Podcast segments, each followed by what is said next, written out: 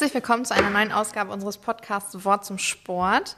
Heute wollen wir nochmal über das Thema Nachhaltigkeit als Baustein in unserem Vereinsentwicklungsprojekt Zeigt ein Profil sprechen. Letzte Folge haben wir uns viel über die Theorie unterhalten. Heute wollen wir uns mal um die praktische Umsetzung kümmern, weil mittlerweile sprechen wir schon von über 40 Stunden Workshops mit Vereinen.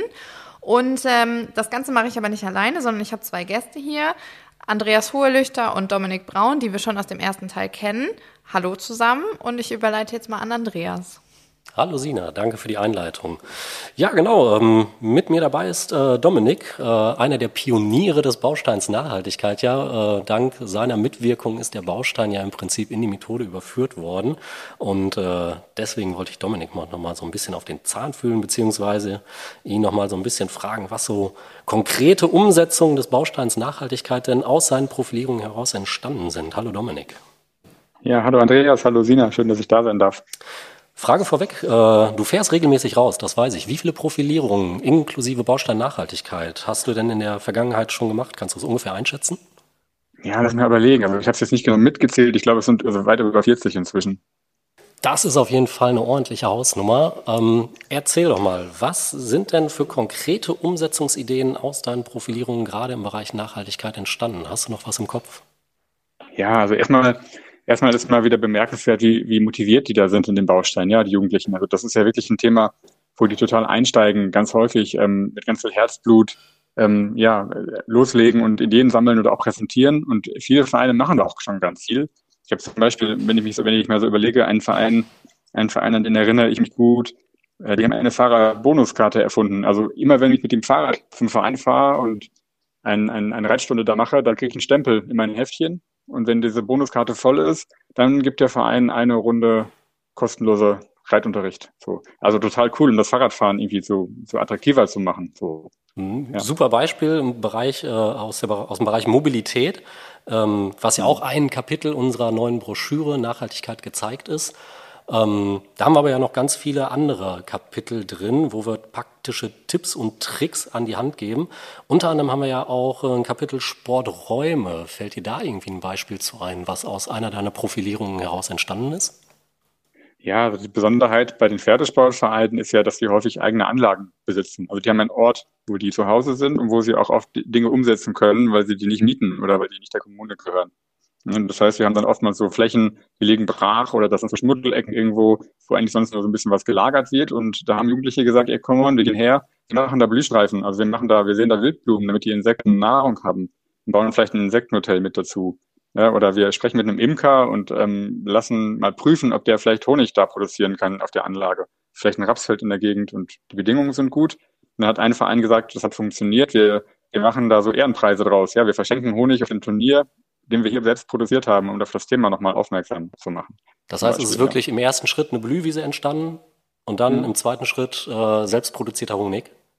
Genau, in Zusammenarbeit der Onkel, der war irgendwie Imker und dann haben sie mir ein bisschen gesprochen und rucki zucki stand da dann der, der Bienenstock ähm, an der Reithallenanlage in der geschützten Ecke.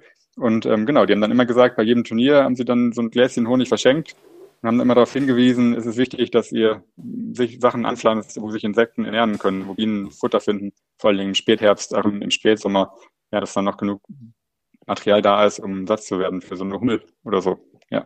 Ja, coole Idee. Witzig, äh, dass das so einfach funktioniert. Und ich glaube, du hast gerade erwähnt, der Imker von nebenan. Ne? Ich glaube, das ist auch ein ganz wichtiger Aspekt, den man immer wieder beleuchten muss. Ne? Ähm, links und rechts mal zu schauen, okay, was gibt's denn um einen Verein drumherum, oder? Ja, das ist ein guter, ein guter Hinweis. Wir haben zum Beispiel ähm, auf den Pferdesportanlagen häufig noch Schwalben in den Ställen. Also da leben die halt und woanders sind sie schon stark bedroht. Und äh, damals gucken, hey, ähm, mit dem NABU um die Ecke kann man da eine Kooperation machen und mal eine Jugendaktivität gemeinsam mit denen starten und sich das Leben der Schwalben angucken und überlegen, wie kann man die schützen, was kann man für Bedingungen verbessern, damit die Schwalben sich im Stall noch wohler fühlen und damit eben mit Experten zusammenzuarbeiten, die nebenan leben und wirken. So, ja. Hm, das heißt, die Expertise ist da, man muss nur wissen, wo und sie finden und dann in den Austausch kommen. Hm. Ähm, ein weiteres Kapitel, was wir ja auch in der Broschüre Nachhaltigkeit gezeigt haben, ist das Thema äh, Catering, grün feiern, grün genießen. Hast du da auch ein praktisches Umsetzungsbeispiel?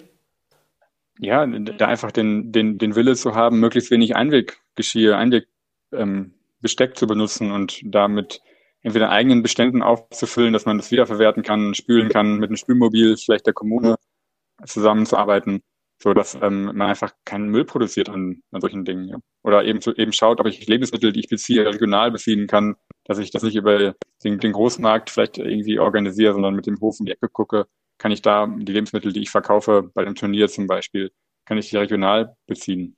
Hm. Im Prinzip Müllvermeidung, regional, saisonal einkaufen eigentlich ja Sachen, die eine Selbstverständlichkeit sind oder die sich so einfach anhören, aber ich glaube, man muss im Prinzip äh, sich darüber einfach nochmal bewusst werden, oder?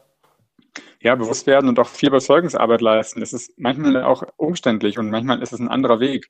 Und gerade in den Vereinen erleben wir häufig eine große Tradiertheit und Dinge werden so gemacht, wie es immer gemacht wurden. Und da muss man manchmal auch Menschen mitnehmen und überzeugen und sagen, hey, wir machen mal einen neuen Weg.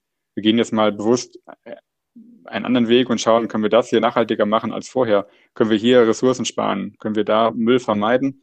Und ähm, müssen dann eben auch manchmal ja, Prozesse verändern, die routiniert sind, die gut funktionieren, die einfach sind, die eingespielt sind ähm, und erstmal ein bisschen ins, ins Chaos gehen, vielleicht eine kurze Zeit, um am Ende dann neue Wege zu gehen, ja. Mhm. Das heißt, äh, kriegst du damit, dass die Kinder und Jugendlichen, äh, die profiliert haben in ihrem Verein, ähm, auf offene Ohren stoßen? Da müssen die viel Überzeugungsarbeit leisten, damit auf sie gehört wird und dann die ersten Schritte Richtung Nachhaltigkeit unterstützt werden? Ja, es kommt ganz drauf an. Also es gibt, ähm, es gibt Vereine, wo das einfach läuft. Es gibt Vereine, wo sie doch durchaus auf, auf großen Widerstand stoßen.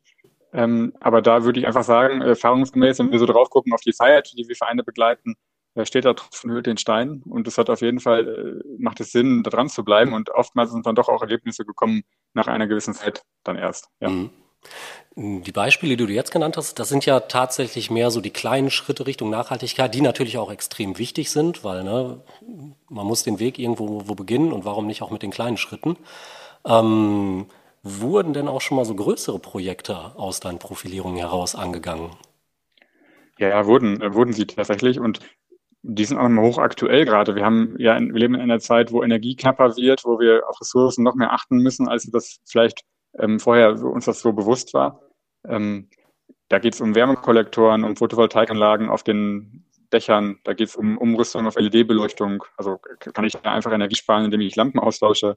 Zum Beispiel beim Wassersparen auch so, dass es wichtig ist, den Boden sowohl gewässert zu haben, das ist eine gute Prävention für Unfälle, sowohl für Pferd als auch für den Reiter, aber auch Wasser zu sparen und nicht so viel Wasser verdunsten zu lassen und da zu schauen, wie kann ich Wasser sparen, ähm, zum Beispiel über Ebbe-Flutsysteme, so dass das Wasser von unten reingedrückt wird und nicht von oben drauf gesprengt wird.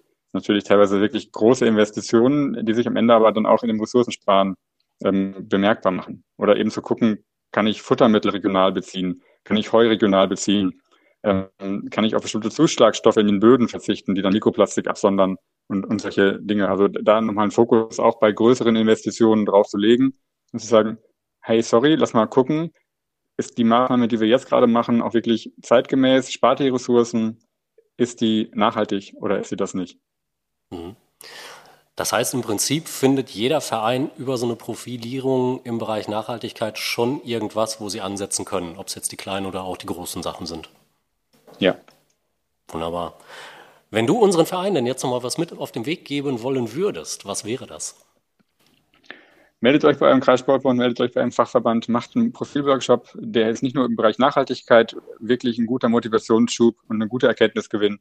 In allen Bausteinen, die wir da mitbringen, ist es ähm, ist es wirklich sehr sinnvoll zu gucken, wie kann ich mit den aktuellen Herausforderungen gut umgehen, wie kann ich mich zukunfts zukunftsfähig aufstellen als Sportverein, wie kann ich die Ziele erreichen, die ich erreichen will. Und da hilft so ein Workshop einfach enorm. Alles klar. Dominik, ich danke dir. Ja, und ich bedanke mich bei euch beiden und ähm, gebe noch mal einen Hinweis darauf, dass es noch eine dritte Folge zum Thema Nachhaltigkeit geben wird. Also bleibt gespannt